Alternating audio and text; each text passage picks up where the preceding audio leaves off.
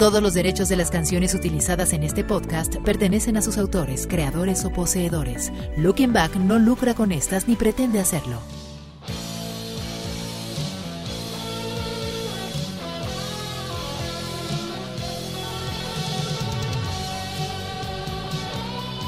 Ya casi llegamos a la mitad del primer mes del año y han sido días complicados para todos, pero trataremos de no perder la actitud y distraernos un poco. Por eso estamos aquí. Hola, ¿qué tal? Yo soy John Zavala y traigo para ti algo de lo ocurrido en la semana en el mundo de la cultura pop, como cada viernes en el podcast de Looking Back. Este es el episodio 142 correspondiente al 14 de enero de 2022. Arrancamos.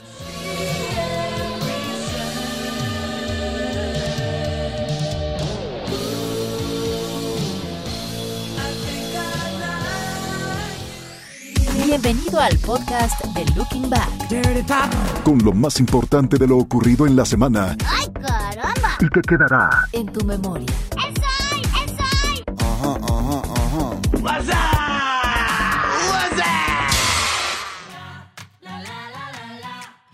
El pasado domingo falleció el actor, comediante y presentador Bob Saget en Florida, justo después de terminar un show en vivo el sábado por la noche. Al parecer, el domingo su familia comenzó a preocuparse, pues no podían ponerse en contacto con él, por lo que llamaron al hotel y fueron ellos los que descubrieron que había muerto dentro de su habitación. La investigación revela que el actor estaba tapado y en cama cuando su cuerpo fue descubierto el domingo a las 4 de la tarde. Además, las luces estaban apagadas en su cuarto de hotel, lo que sugiere que murió pacíficamente mientras dormía. Aunque no se cree que Bob Saget murió de manera natural, se publicarán resultados de una autopsia que esclarecerá el motivo de su muerte en algunas semanas. Bob había enfermado de COVID recientemente, aunque su familia no cree que haber contraído el virus haya tenido que ver con su muerte.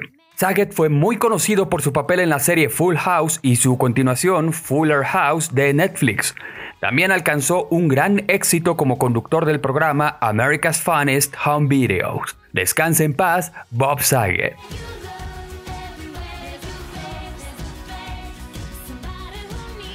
en tu memoria.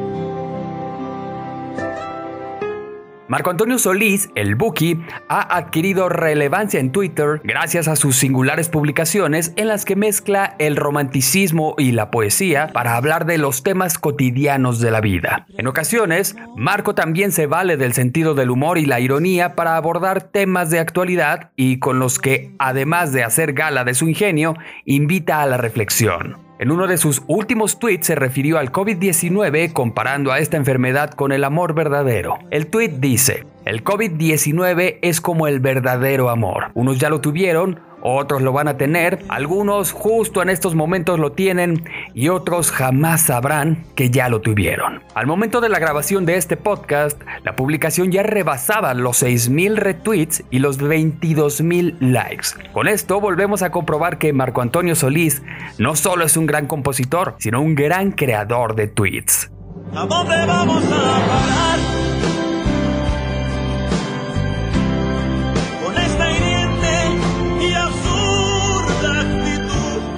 El podcast de Looking Back. Música. En tu memoria.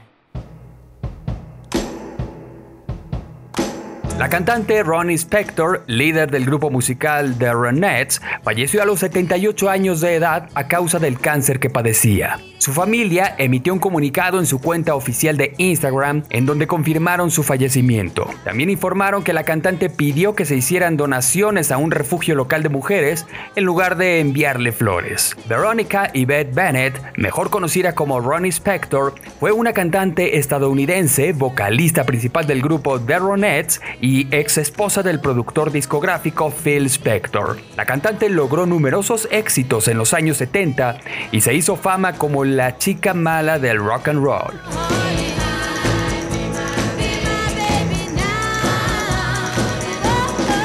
The Ronettes fue una banda formada por Ronnie, su hermana Stell y su prima Nedra Talley. En 2007, Spector y las Ronettes fueron incluidas como grupo vocal en el Salón de la Fama del Rock and Roll. Descanse en paz, Ronnie Spector.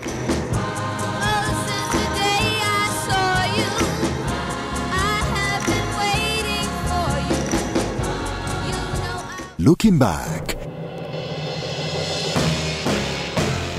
Luego de varias semanas llenas de rumores, por fin se dio a conocer que Billie Eilish, Harry Styles, Swedish House Mafia y Kanye West serán los artistas principales en la edición 2022 de Coachella, festival que se realizará en los fines de semana del 15 al 17 y del 22 al 24 de abril.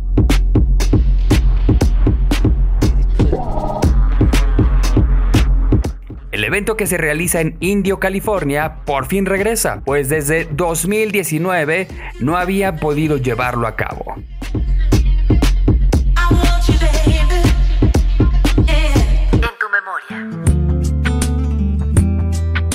Hace algunas semanas te contamos que tras la publicación de la autobiografía de Miguel Bosé, seguramente más de una productora levantaría la mano para hacer la bioserie. Hoy sabemos que será Paramount Plus la plataforma encargada de distribuir el proyecto y los actores Iván Sánchez y José Pastor darán vida a la estrella del pop. La bioserie, que por el momento contará con una temporada de seis episodios, recorrerá la trayectoria de Bosé desde finales de los 70 hasta la actualidad. Además, cuenta con la colaboración del mismo Miguel Bosé. Bien, bien, bien, El proyecto en un principio iba a desarrollarse en colaboración con Movistar Plus, pero finalmente ha sido Paramount Plus el aliado para la distribución. La producción correrá a cargo de Viz en colaboración con Shine Iberia, Elefante Global y Legacy Rock. sobre lo que me das. Dámelo, dámelo bien. Un poco aquí, un poco aquí. El podcast de Looking Back.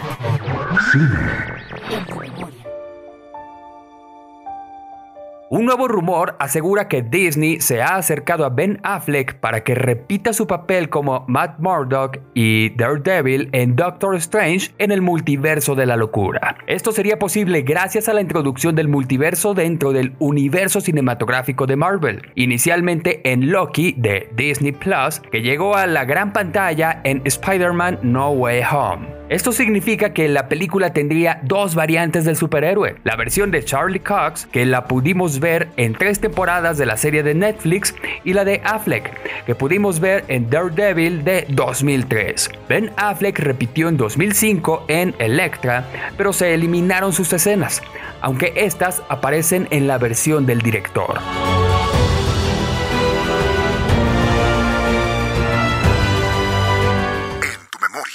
Paramount Pictures celebra el 50 aniversario de la emblemática cinta El Padrino, por lo que ahora podremos disfrutar nuevamente en la pantalla grande este clásico exclusivamente en Cinépolis a partir del 24 de febrero y en plataformas digitales hasta el 22 de marzo.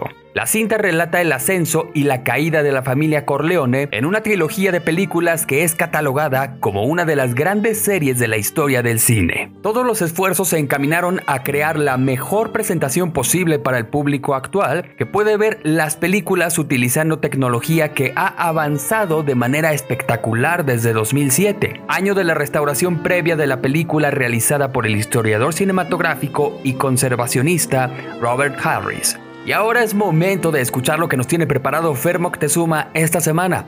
Adelante Fer. Querido hermano John, amigos de Looking Back, ¿cómo están? Me da muchísimo gusto saludarlos como siempre en este podcast de Looking Back. En este espacio ya hemos insistido desde hace más de un año sobre la importancia de mantener las medidas preventivas en torno al COVID-19. Sin embargo, no hemos abundado con relación al cubrebocas. Resulta que con la llegada de diferentes variantes del SARS-CoV-2, las personas están confundidas y se preguntan qué mascarilla es la más efectiva para evitar el contagio por nariz y boca. Su interés ha sido tan grande que comenzaron a circular en redes imágenes que explican el porcentaje de efectividad de las mascarillas de distintos modelos como las N95, KN95, KF94, FFP3, FFP2 y FFP1 para variantes del COVID-19 como Delta y Omicron que actualmente son las predominantes.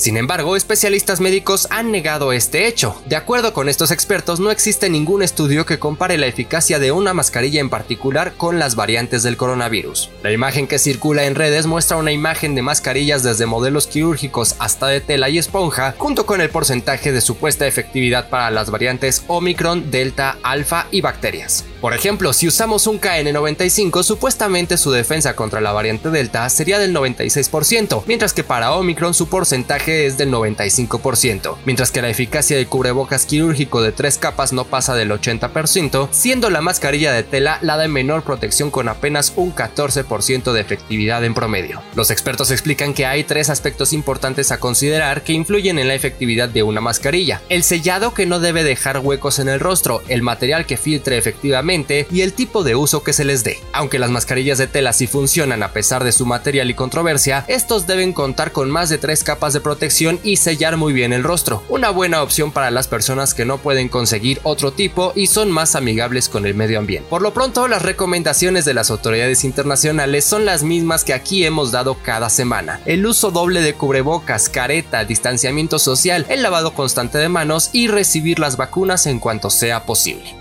Por si ustedes se lo preguntaban, en mi caso personal uso un quirúrgico tricapa por encima de un KN95 y por supuesto pues respeto todas las demás recomendaciones y afortunadamente no me he contagiado en estos casi dos años. Por mi parte es todo, por favor no dejen de cuidarse, no bajen la guardia, ya saben las recomendaciones se las acabo de dar y no dejen de visitar lookingback.com.mx, recuerda que me encuentras a mí en Twitter e Instagram como arroba fermoctezuma o. Cuídense mucho, yo los dejo con una breve pausa y después con el señorón John Zavala.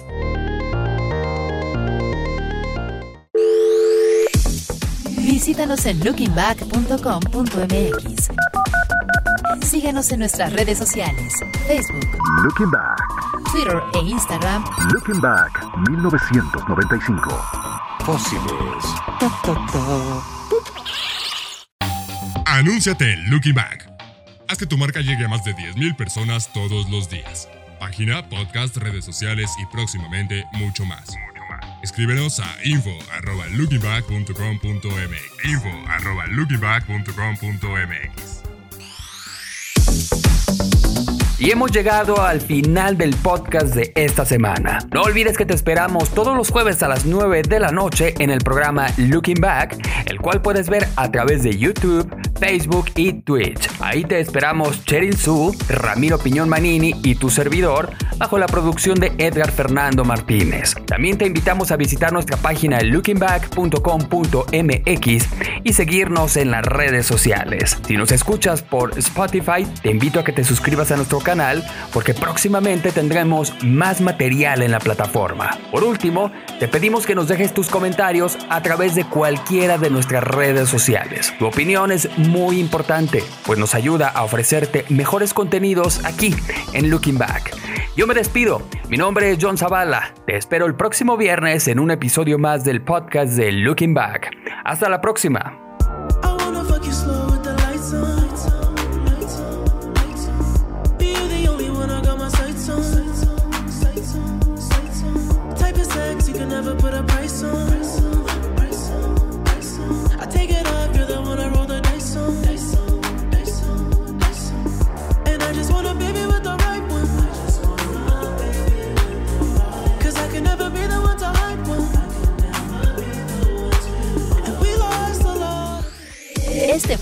Podcast de Looking Back.